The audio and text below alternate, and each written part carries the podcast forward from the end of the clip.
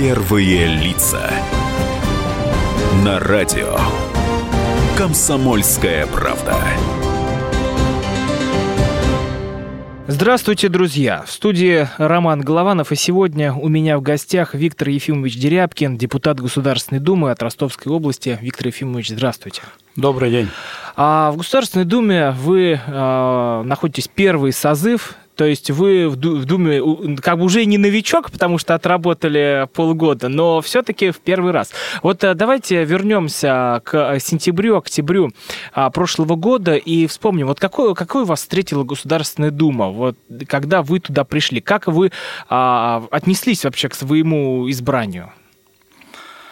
Ну, вопрос достаточно такой и вроде бы простой и непростой. Я свою деятельность в Государственной Думе Э, седьмого созыва с 5 октября 2016 года начал и стартовал. Вроде бы было и понятно. И работая председателем законодательного собрания Ростовской области в течение восьми лет в постоянном диалоге выходили с инициативами, рассматривали законопроекты, э, высказывали свою точку зрения, работали в Совете законодателей и так далее и тому подобное. Но тем не менее, это абсолютно другой уровень э, э, власти, представительной власти, законотворческой власти. Э, и в любом случае пять месяцев с небольшим прошло, но я чувствую все равно определенные моменты, которые до конца еще, наверное, внутри меня не сложились. Работаю в комитете Это, например, транспорта. какие моменты? Да самые простые, что, ну, в части, наверное, дисциплина – это не новости для меня. Я и старался работать и в Ростовском законодательном собрании Ростовской области, и там порядок и дисциплина, я считаю, были превыше всего. И то, что сейчас введены определенные требования, там постоянное посещение пленарных заседаний, активная работа каждого депутата, это ко многому обязывает. Вы знаете, посмотрел недавно мониторинг вот, активности, если можно сказать, КПД работы каждого депутата. Который возглавила Ирина Яровая, насколько я да, помню. Да, да, да, вы абсолютно правы. Ну, где-то увидел себя там а, по активности в работе в регионе, посмотрел другие а, критерии и так далее. Есть над чем работать. Угу. Поэтому эти пять месяцев а, старался как-то вот работу свою отладить. В Комитете по транспорту и строительству сейчас а, а, возложена ответственность в экспертном совете Комитета по транспорту и строительству. Это секция морского и речного транспорта. Все, что связано с водным транспортом, это законопроектная работа, это экспертная проект, анализ э, выполнения закона в этом направлении. Это все вот возложено на меня.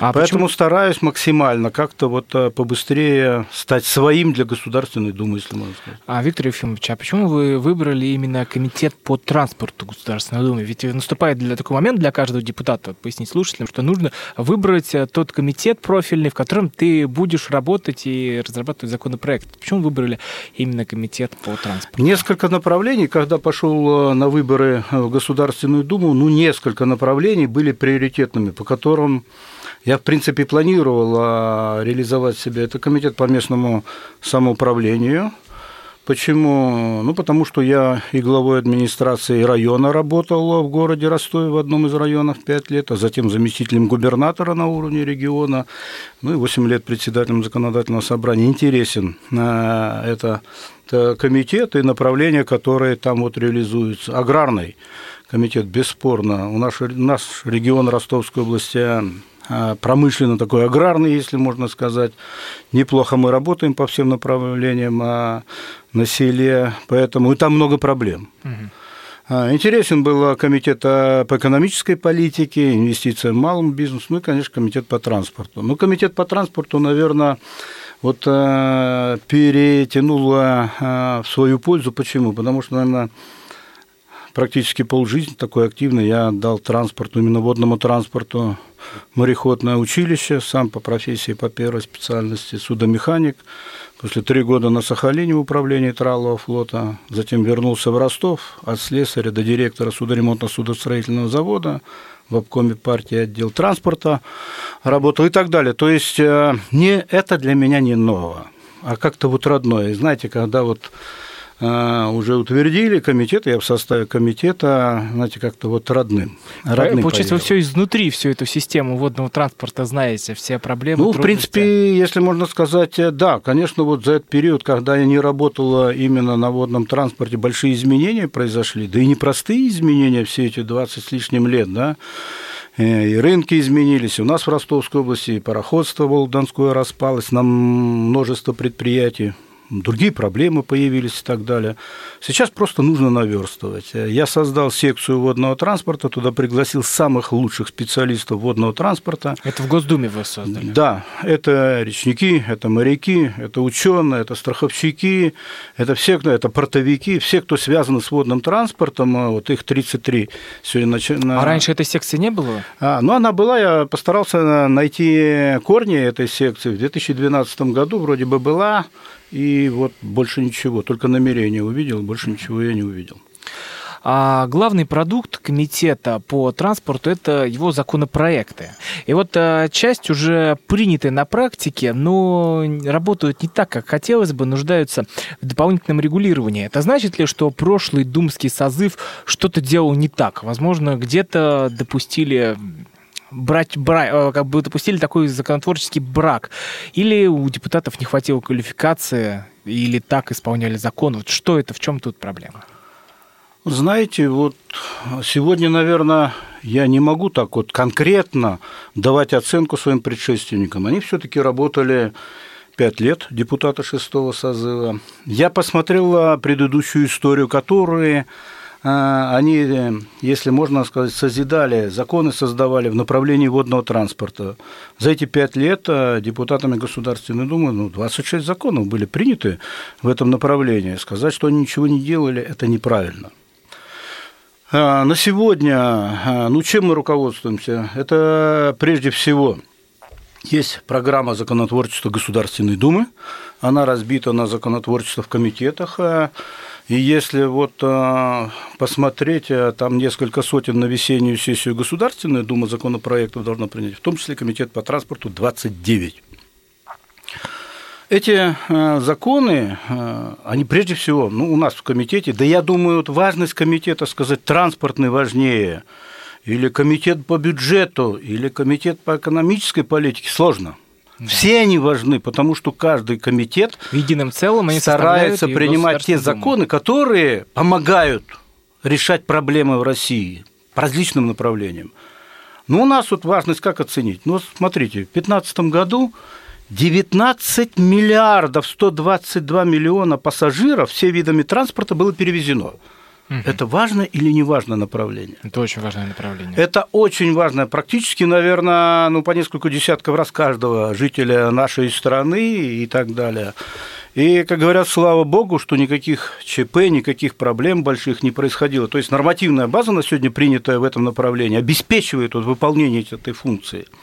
Тем не менее, президент ставит определенные задачи, жизнь сама ставит определенные задачи и требования, которые заставляют постоянно вот мониторить, менять законодательство в нужную, в нужную сторону. Ну, смотрите, принята стратегия развития транспорта России до 2030 года. Там четко прописано, что с каждым видом транспорта будет к тому году.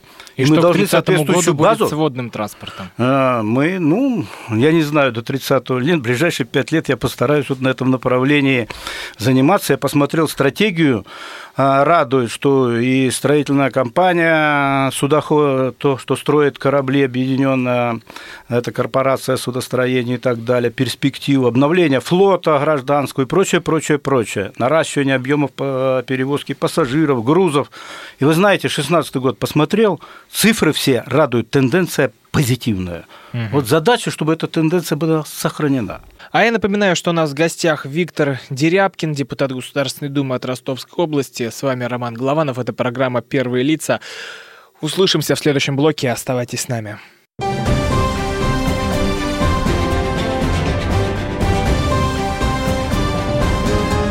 Первые лица.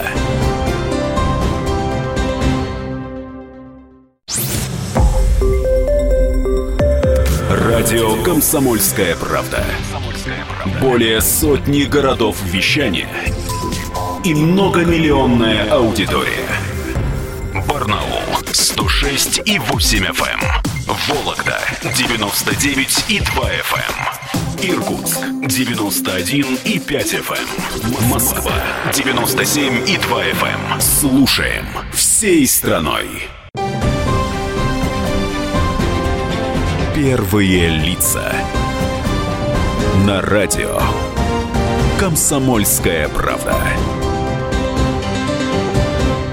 Продолжаем эфир. В студии по-прежнему Роман Голованов. У меня в гостях Виктор Дерябкин, депутат Госдумы от Ростовской области. Мы продолжаем нашу беседу. А вот насколько изменилась ситуация с приходом новых депутатов в комитет? Ведь как-то что-то и пошло иначе.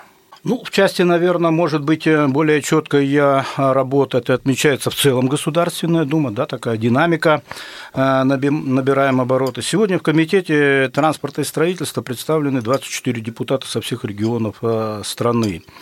А в прошлом созыве комитет только одно направление обеспечил – это транспорт. Угу. Сейчас присоединили и строительство. И нас там 24 человека. Поэтому настрой в комитете абсолютно э, вот такой я со стороны председателя э, Евгения Сергеевича Москвичева достаточно жесткий, требовательный. Вот вы смотрите вперед, вы на шаг идите вперед. Поэтому, когда я секцию создал, э, мы встретились с правительством, с Минтрансом и так далее, посмотрели их намерения на этот год. И вот э, программа работы секции на этот год объединяет вот предложения и судовладельцев, и портовиков, и представителей транспорта, Министерства транспорта и правительства. Угу. Много вопросов, порядка 30 вопросов. Мы обязаны проработать в этом году. Поэтому я считаю, достаточно такая вот активная позиция. А, Виктор Ефимович, а страшнейшая трагедия на водном транспорте – это гибель Булгарии. И удалось ли отрасли как-то решить те проблемы, те а, причины, которые привели к, это, к этому ужасному событию? Грустная тема, грустный пример. Вы знаете, вот здесь говорить в части законов, несоответствие законов, которые привели к этой трагедии, нельзя. Если посмотреть этот, эту трагедию, 11 год, что привело прежде всего? Это прежде всего неисполнение нормативных актов неисполнение правил судоходства со стороны командного состава, неготовность командного состава к работе в экстремальных условиях. Надзорные контролирующие органы. Почему выпустили такое судно в рейс? 201, по-моему, пассажир был, перегруз, шторм, ветер поднялся больше 20 метров. И этот теплоход с одним двигателем, один не работал, главное, пошел. Иллюминаторы все на нижней палубе отдраены и так далее. И как только стало вот а, ветром все это дело создавать э, эту ситуацию аварийную, иллюминаторы открытые, вода заполнила, начала заполнять правый борт. Две минуты всего, и нет корабля. То есть э, экипаж не готов к борьбе э, было в, этой, в этом случае. Два теплохода, которые, по-моему, рядом находились, сухогруз и буксир, не предприняли ничего для спасения людей. Может а быть, почему? и сложно. А, там было, по крайней мере, маневренность, разворот и так далее, могли к жертвам привести, наверное, еще большим и так далее. Поэтому в первую очередь э, вот неисполнение нормативных актов, которые требуют э, от э, судовладельца, от того... А что, наказание слишком мягкое? Почему? А, скорее всего, не знаю, головотяпство какое-то, вот бесконтрольно со стороны и судовладельца, и контролирующих органов. Есть морской регистр. Есть э, Ространспортный надзор, который обеспечивает контроль за всеми этими делами. Просто, наверное, чувство какого-то безнаказанности, может, еще чего-то. Угу. Чувство заработать побыстрее, побольше денег и так далее и тому подобное. Аварии, к сожалению, происходят и сейчас. Вот я взял статистику, там, 13 год, там, 5, угу.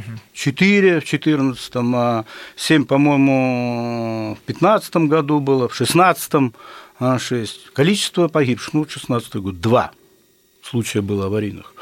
Ну, вот смотрите, какие случаи, да, вот, э, по-моему, Самара на Волге попадает э, два человека рядом с теплоходом Москва, который угу. делал разворот и так далее. Их э, отбрасывают в сторону кормы, и один попадает под грибной винт. Все. Несовместимые с жизнью травмы погиб. Взять э, второй случай смертельный, э, это вот на, одной из сибирских рек. Э, лодка, обычная лодка моторная, рядом идет сухогруз и так далее, столкновение, падает за борт, кто управлял моторной лодкой, утонул. То есть, если бы соблюдали все правила движения на воде и так далее, таких бы случаев, наверное, не было. Поэтому в первую очередь вот несоблюдение. Во вторую очередь, конечно, нужно вот смотреть законодательство и ужесточать в части, наверное, ответственности. Вы абсолютно правы э, в этом плане. Ну, во-первых, э, судовладельцы. Все, кто взялись э, за эту очень ответственную миссию перевозить пассажиров, оказывать услуги, они ну, максимально должны быть к этому готовы. Жизнь этих людей должна быть застрахована абсолютно. Все риски должны быть сведены до минимума. А для перевозчиков здесь Конечно, именно для перевозчиков, вот кто занимается перевозками. Экипаж, если на этих судах, он должен быть э, подготовлен к этим экстренным э, ситуациям и так далее и тому подобное. Ну, три аварии, я помню, по жизни было. Это Нахимов еще угу. можно добавить, да? Ну и, к сожалению, в нашем э, Володарском пароходстве это 2000, нет, 1983 год точно, угу. Александр Суворов.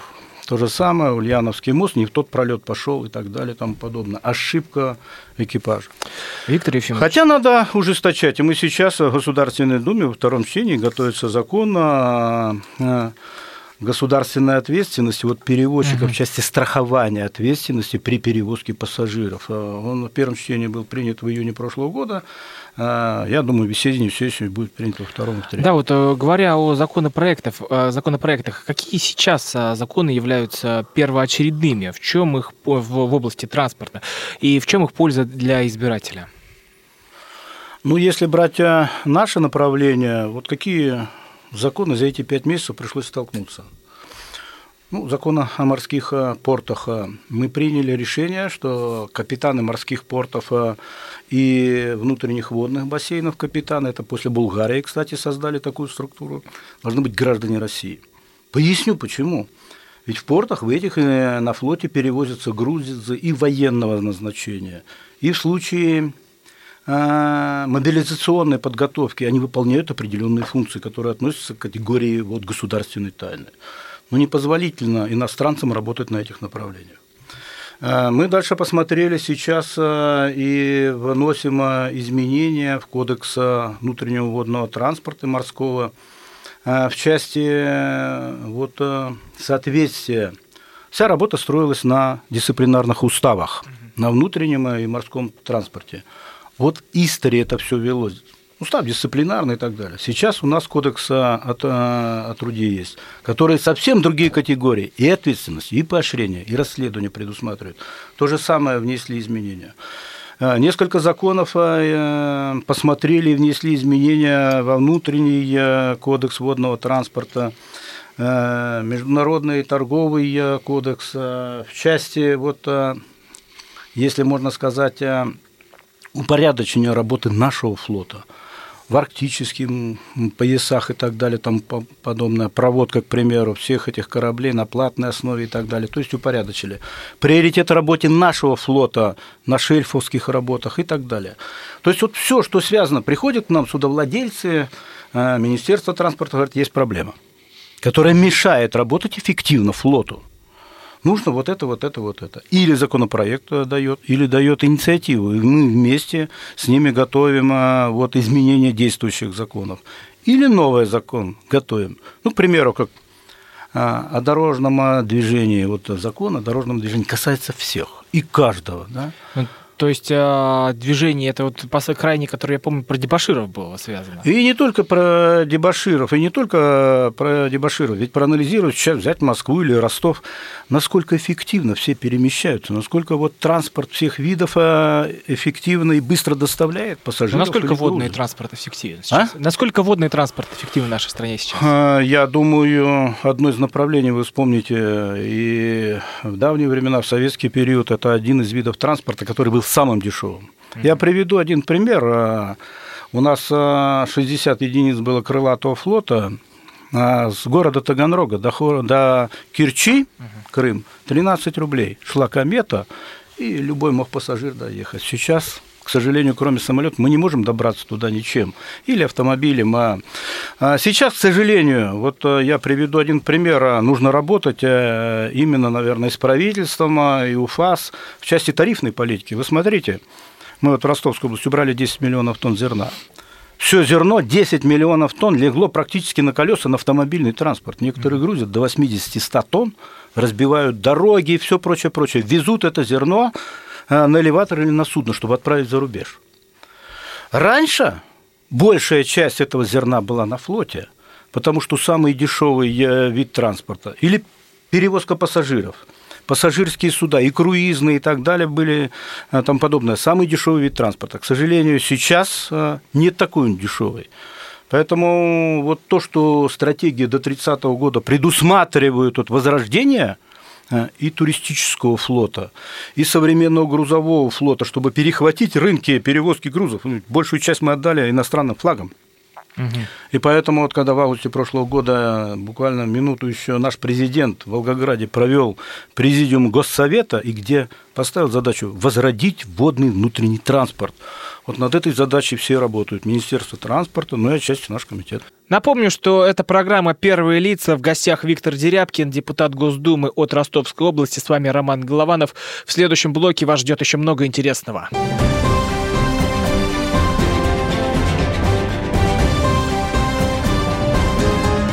Первые лица.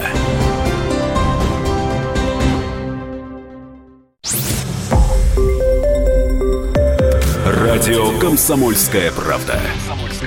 Более сотни городов вещания и многомиллионная аудитория. Керчь 103 и 6 FM. Севастополь 107 и 7 FM. Симферополь 107 и 8 FM. Эм. Москва 97 и 2 FM. Эм. Слушаем всей страной. Первые лица. На радио. Комсомольская правда.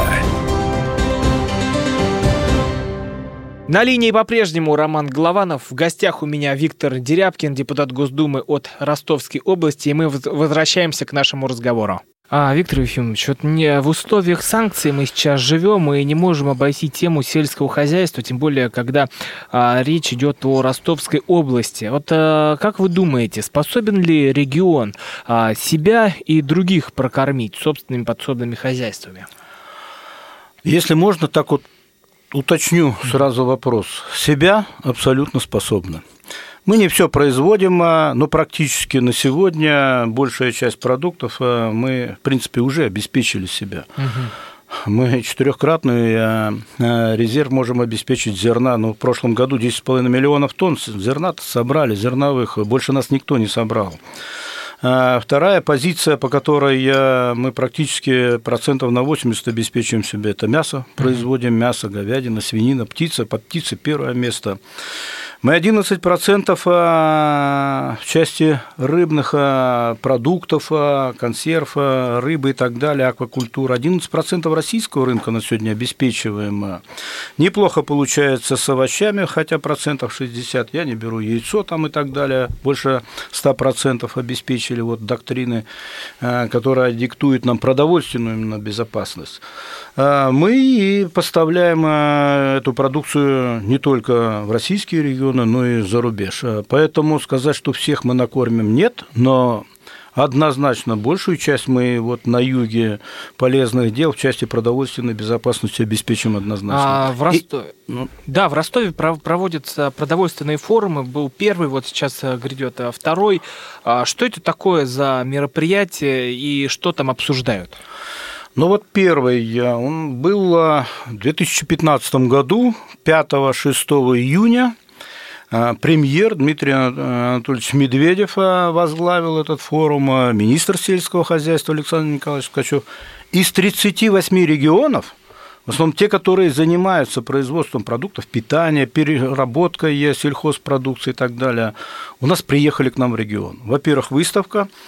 Цель была одна – показать, что мы на сегодня готовы, что мы делаем на сегодня в части продуктовой безопасности. Второе, что мы можем делать. Насколько каждый регион вот потребляет э, импортные продукции, как динамика идет замещения. Это вот этот форум был. Э, принято решение президентом нашим, и премьером о проведении второго Всероссийского форума. Время уже определено. Это 27-28 апреля 2017 года. Поэтому я приглашаю всех желающих, ради бога, приезжайте. Давайте посмотрим, что изменилось за два года. И тема, вот знаете, какая интересная, насколько мы производим экологически чистую, насколько мы производим безопасную продукцию питания для нашего населения – это созвучно с годом, а, который у нас а, годом экологии в России объявлен. Ну и очень интересно, как мы выглядим. А. Ведь Россия вполне, да, сейчас позиционирует себя как страна, которая производит качественную, безопасную продукцию питания для населения. Вот в этом направлении мы вот второй форум, несколько дней будет работать и так далее, несколько площадок там и так далее. Угу. Поэтому вот каждый форум а, мы проводим мониторинг, во-первых, куда мы движемся, как ситуация меняется, как доля импортных товаров продовольственных уменьшается у нас, как идет импортозамещение нашими продуктами питания. У нас с 2013 года действует программа «Сделано на Дону». Вот предприятие, которое выпускает э, продукцию, имеет такой сертификат, это на 100% подтверждение, что самая безопасная, самая полезная продукция. Это вот в двух словах. А, каждый год мы корректируем свою программу э, сельхозпроизводства. Спасибо. Вот э, мы принимали бюджет вот 2017 года, непростой бюджет. Но мы благодарны всем и президенту нашей страны, и премьеру за то, что вот на село особое внимание даже добавили, увеличили объемы финансирования для села. Это позволяет всем нам более оперативно решать. А, Виктор Ефимович, на съезде «Единой России» да, лидер партии Дмитрий Анатольевич Медведев сказал, что не стоит ждать отмены санкций, ориентироваться на какие-то чужие американские выборы. Вот как вы думаете, нашим фермерам, нашим производителям а, выгодно ли будет, если санкции отменят? Потому что некоторые ждут этого с ужасом, другие э, этого ждут с упоением. Вот как вы относитесь? Ну, санкции, контрсанкции, точнее, нужно отменять или вводить?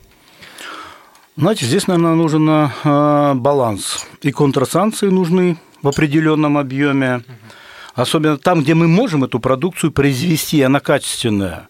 И мы видим динамику изменения, что нам не надо сейчас в суперсети, гиперсети этой торговой и так далее отвоевывать полки для своей продукции. Угу. Ведь взять три года назад туда невозможно зайти. Вот у нас а, а, и Метро, Кэш, и Ашан, и прочее, прочее, прочее. Практически все сети представлены крупные.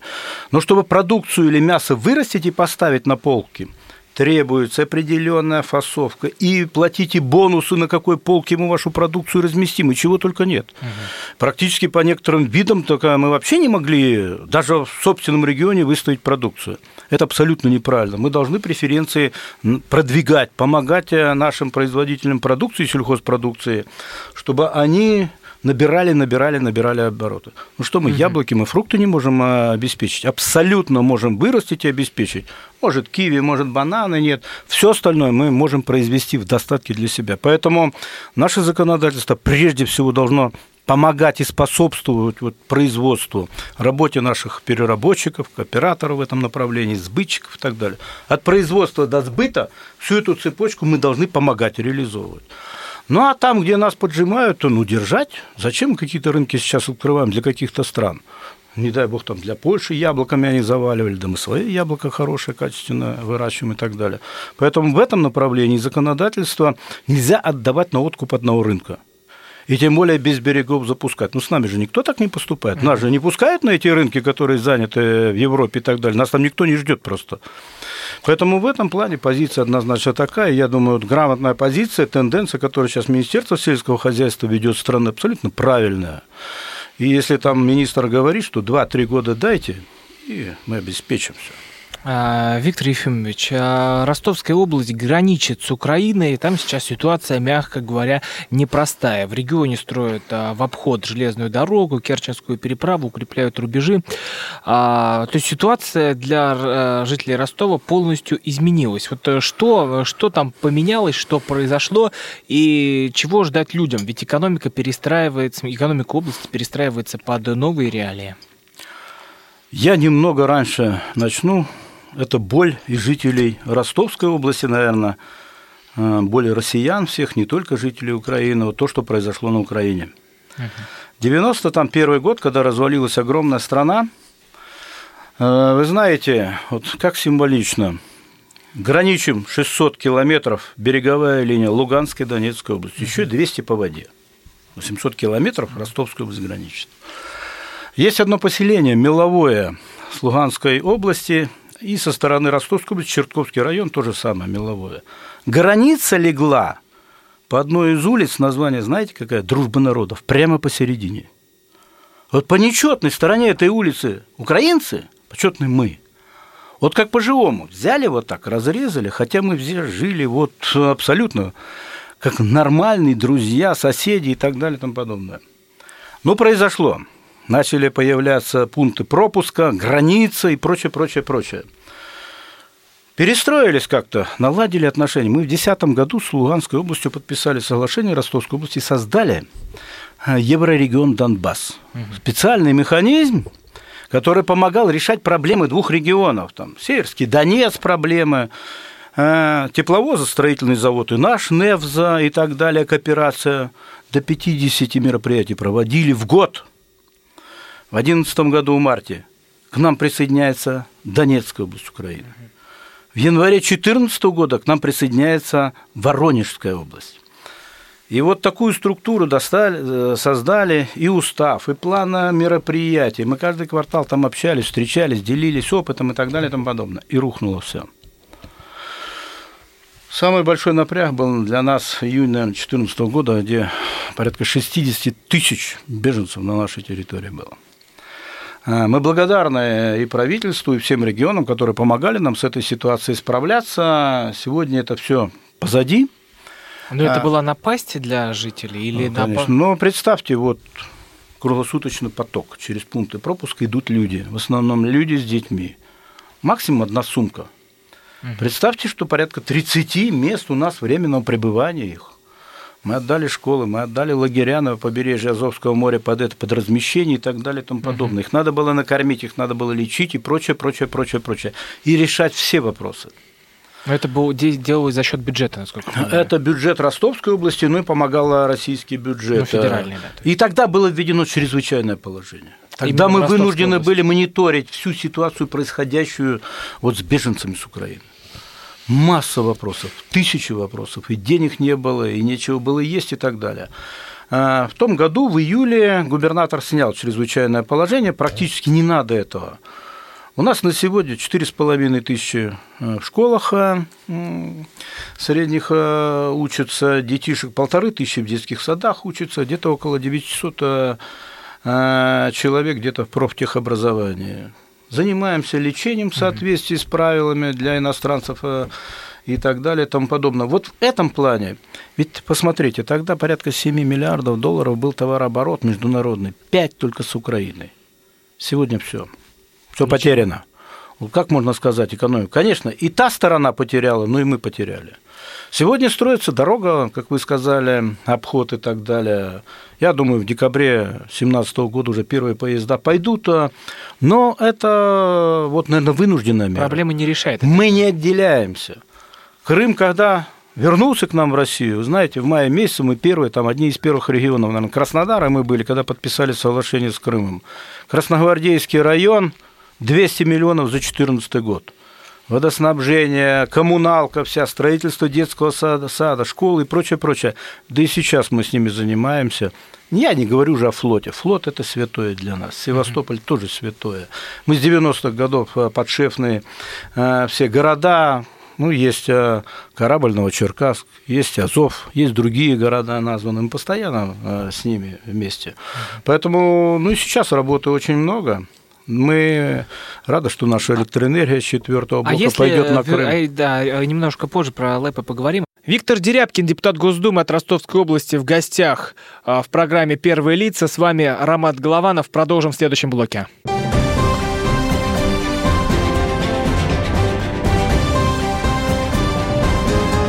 Первые лица.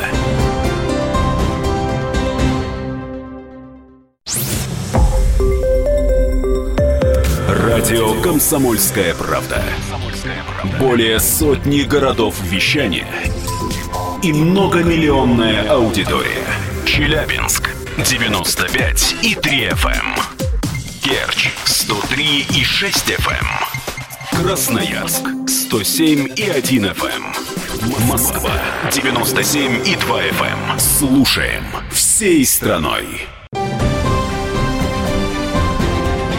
Первые лица. На радио. Комсомольская правда. Заключительная часть нашего разговора. В гостях Виктор Дерябкин, депутат Госдумы от Ростовской области. По-прежнему с вами Роман Голованов. Возвращаемся к нашему разговору. Если а, вернуться к тем событиям, когда начинался украинский конфликт, а ведь у многих, в Росто... у многих ростовчан на, на Украине а, живут родственники, и многие туда а, к ним отправляются. Вот как а, тогда все вот это встречали, когда все только начиналось, и, что происходит сейчас? Вот могут ли люди спокойно, свободно доехать к своим родным? Ну, не сказать, что свободно, могут. Не сказать, что свободно, но могут. Посещают а, родственников в основном в Донецкой и Луганской областях. А вот с той стороной, где Западная Украина, сложнее намного. Там не принимают вообще. Э, да, в принципе, там э, да, одни барьеры, одни проблемы и так далее. И приезжают жители Луганской области и к нам. А, ну, у меня очень много друзей, там с мореходки мы учились вместе и так далее, по возможности помогаю и так далее. Поэтому постоянный такой обмен есть, э, ну и дай бог, что он есть. Угу. Они чувствуют ближе к нам, но и мы чувствуем, что они не потеряны. Поэтому... А указом президента паспорта народных республик были признаны в России. Вот вы как относитесь, как, как вы думаете, это был нужный шаг а, нам признавать паспорта? Или это, наоборот, увеличит поток беженцев в нашу страну? Я не думаю, что он а, увеличит а, это действие, наверное, каким-то образом упорядочит, если можно. Одна из проблем, которая больше всего их напрягает и волнует, это получение гражданства. Процедура очень достаточно длительная. Вот а на сегодня у нас а, за все это время, с 2014 года, 49 тысяч человек получили консультации всевозможные, в том числе по трудоустройству. 3870 человек приняли решение остаться у нас. 93% из них украинцы более тысячи детишек а, с ними и так далее и тому подобное. Я думаю, вот а, этот ход абсолютно упростит вот общение наше с этими регионами. Хотя до юры эти два региона, две республики не признаны никак. Поэтому и у нас э, сложные отношения. Приезжают они к нам, к примеру, в законодательное собрание, к нам приезжали, покажите, расскажите. Но наше законодательство российское не адаптировать к их законодательству, они как отдельные государства. Ну, там и в указе сказано, что это отдельные районы Украины, а да. не, не как народные республики. Нет, абсолютно, абсолютно, да. Поэтому я думаю, это какой-то временный шаг, который будет способствовать э, просто улучшению. Вот, а вот вы коснулись э, Западной Украины, но во многих частях, как говорили в прессе, переформатируют э, людям сознание.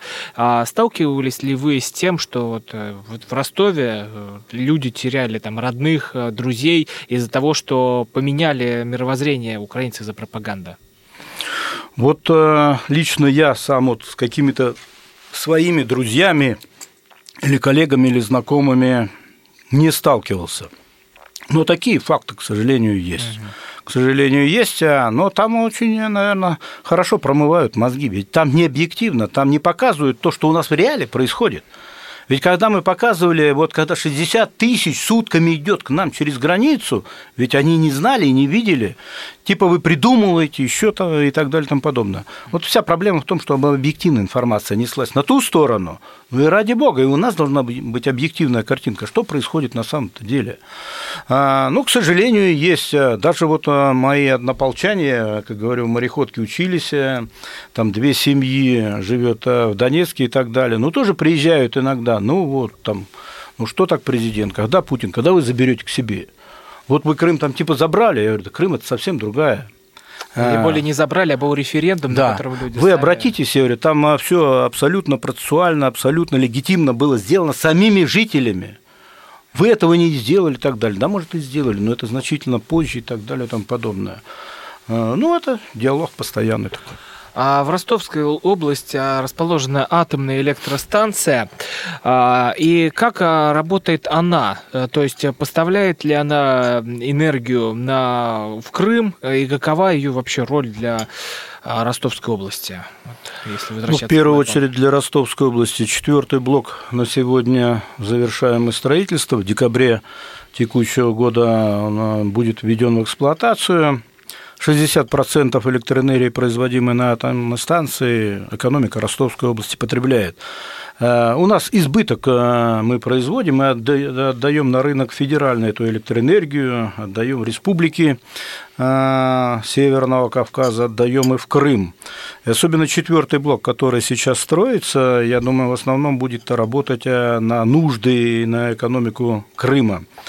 И даже когда вы помните, вот проблема, когда порушили опоры, ЛЭП и так далее, пытались там а, ограничить подачу электроэнергии со стороны там, Украины и прочее, ну, энергомост и так далее. И эта электроэнергия с атомной станции Ростовской области была переброшена в Крым. Поэтому, я думаю, здесь э, никаких проблем не будет. Сейчас строится э, новая, новая ЛЭП 122 километра только по Ростовской области пройдет. И я думаю, вот к концу года все это дело мы обеспечим. Дай бог, чтобы там быстрее решались проблемы. И этот мост, и все инфраструктурные проблемы и так далее и тому подобное. Мы, я думаю, в ближайшее время увидим совсем другой Крым развивающимся абсолютно, где люди будут что там говорить? Ну, счастливы должны быть люди. Они столько натерпелись, да? Вот там 20 лет э, Украина ничего не делала для этих людей. Ну и сейчас, придя к нам, они хоть видят, да, что, особенно когда сейчас в Южный федеральный округ-то они вошли к нам, а, это абсолютно вот а, прозрачная стратегия развития этого региона, и Севастополя, и Крыма. Я думаю, однозначно позитив будет, однозначно. А сейчас Донбасс переживает не лучшие времена, происходит а, блокада этого района. А как вы думаете, чем она может закончиться? Сложно спрогнозировать. Я бы очень хотел, говорят, быть пророком, чтобы оно закончилось мирно, закончилось реализацией Минских соглашений, которые подписаны – Другого варианта нет. Какой-то силовой вариант. Вот я общался с жителями Донецка и Луганска. Они не видят вот, а, в составе Украины так, как было. Может быть, в составе Украины, но с особым, наверное, статусом, где Конституция Украины предусмотрен этот определенный статус и так далее и тому подобное. А, только вот в таком направлении, чисто военный, силовой какой-то вариант со стороны Киева, то, что там а, пытается Порошенко делать, абсолютно ничего не даст. Угу. Уже и сейчас тысячи с одной стороны, наверное, тысячи с другой стороны мы потеряли жизни. И я... Это рана такая вот кровоточащая, наверное, надолго. Поэтому должно хватить у всех политиков, наверное, в мире, и у Европы, я в первую очередь имею там американцы, и с нашей стороны сесть за стол а, переговоров и договориться. Найти решение вот в таком мирном варианте. Другого просто ничего нет. Э, слишком там все болезненно. Виктор Ефимович, и завершая наш разговор, а, хотел спросить, вот вам приходят жалобы, просьбы от избирателей, и э, о чем чаще всего просят э, жители Ростовской области? Отличаются ли э, их жалобы, требования, просьбы от других субъектов России? Ну, если сейчас проанализировать, ну, наверное, за пять эти с лишним месяцев порядка 200 всего обращений было, вот то, что пришло как депутату. С разных городов России шлют, но тема вот общая, если можно России, пока вот регионов коснусь, угу. это проблема наркотиков, проблема наркомании, э, вот неправильно осудили и так далее и тому подобное. Найти эти варианты в законодательном плане, как-то вот эту ситуацию стабилизировать, обезопасить максимально и так далее и тому подобное. Второе – это проблема ЖКХ, если можно сказать. Капитальный ремонт э, многоквар... мест общего пользования многоквартирных домов и так далее. Это вот с Россией. Или э, на какие-то судебные решения, касающиеся каждого конкретно отдельного взятого человека. Со стороны Ростовской области, ну, я каждую, я вам сказал, уже приезжая каждую четвертую неделю в Ростовской области, и обязательно прием в Ростове и прием в своем округе. 155-й Волгодонской округ, а, где город Волгодонск, где атомная строится и так далее, и еще 14 муниципальных районов я стараюсь э, максимально там приемы проводить. Там а, более такие приземленные, если можно сказать. Mm-hmm. Но Более на первом месте... Сельские бытовые, Да, абсолютно вы правы. Где-то процентов 90 – это полномочия муниципалитетов. Угу. Дороги разбиты, не делаются вовремя. А, что еще? В городах э, это жилищно-коммунальное хозяйство, э, безобразный капитальный ремонт, некачественный и так далее. Но то, что не требует вмешательства федеральной власти. Как абсолютно. Но, абсолютно. может быть, требует, если только нужно что-то сказать местным. Ну, еле сказать местным. Ну, в любом случае, сам-то я не смогу решить эти все проблемы. Я обращаюсь или к главе, или на уровень правительства Ростовской области с их помощью как-то решаю, контролирую. Бывают разовые моменты, помогите в лечении, помогите еще как-то, вот какие-то проблемы, может э, быть, в судебном порядке, бизнес кто-то там угу. отнимает и так далее. Но не более того. На первом месте это проблема все-таки ЖКХ, дорог и так далее. Это в Ростовской области. Виктор Ефимович, спасибо вам за разговор. Я напоминаю, у нас в гостях был Виктор Дерябкин, депутат Государственной Думы от Ростовской области. С вами был Роман Голованов. Это была программа «Первые лица». Всего доброго, друзья. До свидания. До свидания.